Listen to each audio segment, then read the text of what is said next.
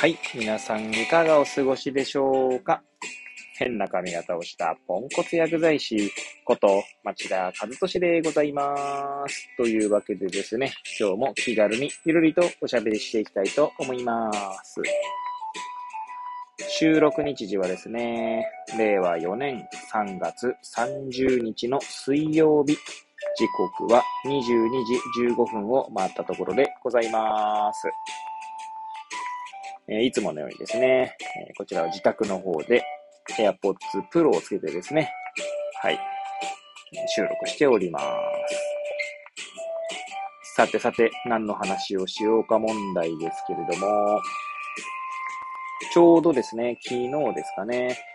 えーまあ、ある一冊の本を読み終えたので、その感想を述べていきたいなと思います。はい。で、まあ、その本というのがですね、えー、集英社から出ております、理不尽ゲームという本ですね。えー作者の名前がサーシャ・フィリペンコさん。はい。えーで、翻訳されたのが名倉ゆりさんですね。はい。2021年の3月30日に、えー出た本になります。はい。で、まあちょっとね、これについて語ってみようかなと思っておりますので、まあ、え私のですね、ラジオ番組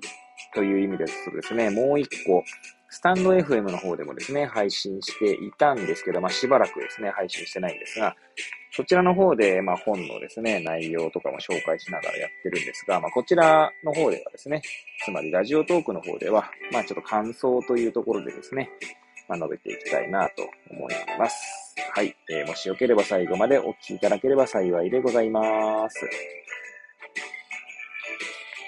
はい。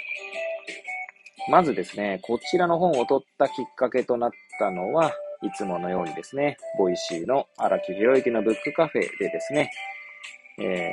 ー、まあ、その番組にはプレミアムコンテンツというのがありまして、まあ、月額500円だったかなはい。えー支払いますと、まあ、その、有料会員向けの放送が聞けるんですが、そちらの方でですね、週に1回、今週仕入れた本図というコーナーがありまして、毎週日曜日のですね、18時から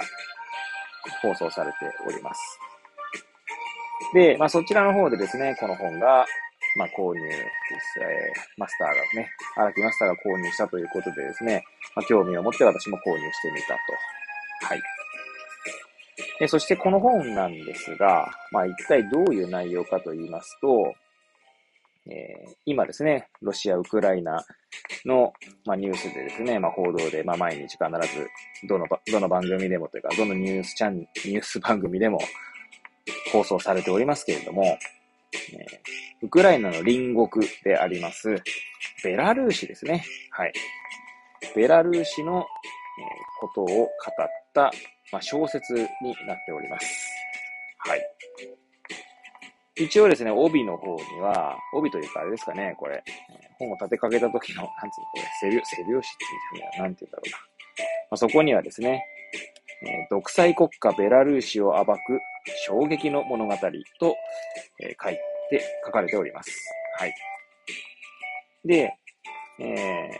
後ろっつうんですかね、バーコードとか本体価格が書いてあるところの帯を見ると、えーまあ、作者のですね、言葉が書いてあるんですね。確か前書きの文章だったかと思いますね。はい。作者からのメッセージというのが、まず、第一に、1ページ目と2ページ目に書かれているんですが、まあ、そこから引用された言葉がですね、背拍子、後ろ側っていうんですか、背中側の方の帯に書かれています。そこだけ読ませていただきたいと思います。この小説が文学賞を受賞したとき、たくさんの賞賛とともに批判の声も上がりました。そんなはずはない、というものでした。ということですね。はい。で、まあ、そんなですね、独裁国家、ベラルーシの本、えーの、なんだ、内実というか、まあ、実際このサーシャ・フィリペンコさんはですね、ベラルーシのミンスク生まれなんですね。しかも1984年生まれなので、私より2つ年下なんですね。1982年生まれなので、はい。えー、で、まあ、ミンスクと言いますと、まあ、ミンスク合意といってですね、まあ、それこそロシア、ウクライナの、はい、え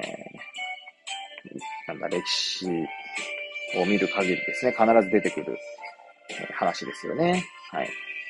クリミア半島とかクリミアに侵攻した際の、まあ、停戦協定をしたのが確かミンスク合意だったと思いますが、まあ、私はそんなに歴史に詳しくないので間違っているかもしれませんので、皆さんまあそこはですね、えー、まあ、違うよというのもよし、えー、知らない方は調べていただくもよしですね。はい。で、まあですね、まず、読み終えての、まあまあ感想と言いますか、こう、一言で、一言じゃないですね。まあ、いか、まあ、そのまま語っていくとだとすると、まあ、ちょっとこういう言い方が、まあ、語弊があるかと思うんですが、まずですね、まあ、日本にに生まれたということがですね、まあ、多分まあ良かったなと思うっていうところですかね。もしベラルーシに生まれていたら私はどうなっていたんだろうというのがありますね。はい。まあそれはやっぱその独裁国家なのか、一応に、一応というか日本はですね、民主主義の国であって、もちろん日本でもですね、いろいろとこう、まあ、なんていうんですかね。まあ、問題とされることはたくさんあると思うんですが、まあ、少なくともこの、えー、独裁国家とされるような国よりはですね、まあ、平和だなと思う、思いましたね。はい。え、そしてですね、まあ、なんか独裁国家っていうとなんとなくのイメージぐらいは湧くと思うんですけど、やっぱこの、これ、この作品はこの小説というところもあってですね、まあ、読むとですね、まあ、感情移入してしまうというか、えー、まあ、実際に現地に行ったことはないんですけれども、まあ、まるで現地にいてですね、それを体験するかのように、まあ、疑似体験というんですかね、頭の中ではありますが、まあ、そんな体験をできる作品になっております。はい。え、そしてこの、そういった頭の中でですね、小説を読んで、まあ、体験体験って言ってもですね、その想像としてですね、体験をするのであれば、読んでいてですね、なんて言うんでしょうね、もう、まあ、絶望というのか、な、絶望っていう単語で簡単に表していいのかっていうか、もうなんか本当、なんて言うんですかね。本当言葉にならないというか、はい。なんとも気持ち悪いという、気持ち悪いっていう感じでもないんだよな。とにかく、これだけ、もう本当にね、語彙力がなさすぎてですね、表現できないんですけども、はい。まあ、もし本当にね、良ければね、皆さん手に取っていただければと思います。ページ数としてはですね、240ページぐらいの作品、250ページか、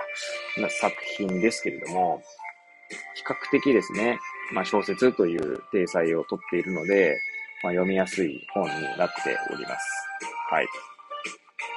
でも、ちょっと前にですね、なんか親ガチャみたいな単語がですね、まあ一世を風靡したというか、はい。ちょっと前とか去年ぐらいですか？はい。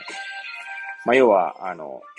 どの親のもとに生まれてくるかっていうのは、まあガチャガチャをするようなもんだよねってことだと思うんですけれども、私は少なくともその単語をそう認識しておりますけれども、まあ、どの国に生まれるかっていうのもですね、本当に、えー、まあ、その、その人の、まあ、人生を左右するなぁと、まあ、この本を読んでですね、改めて思うとともに、まあ、民主主義国家に生まれてですね、やはりこう、いろんなことを学んでいかなければならないなと。その一票の重みってわけじゃないんですけどもね。はい。まあ、そんなことを、ね、この本を読んで感じた次第でございます。はい。ということでですね、まあ、あまり大した感想じゃないんですけど、まあ本当に魅力的な作品だと思うので、ぜひ読んでいただければと思います。えー、ぐだぐだと語ってまいりましたが、最後までお聴きいただき誠にありがとうございます。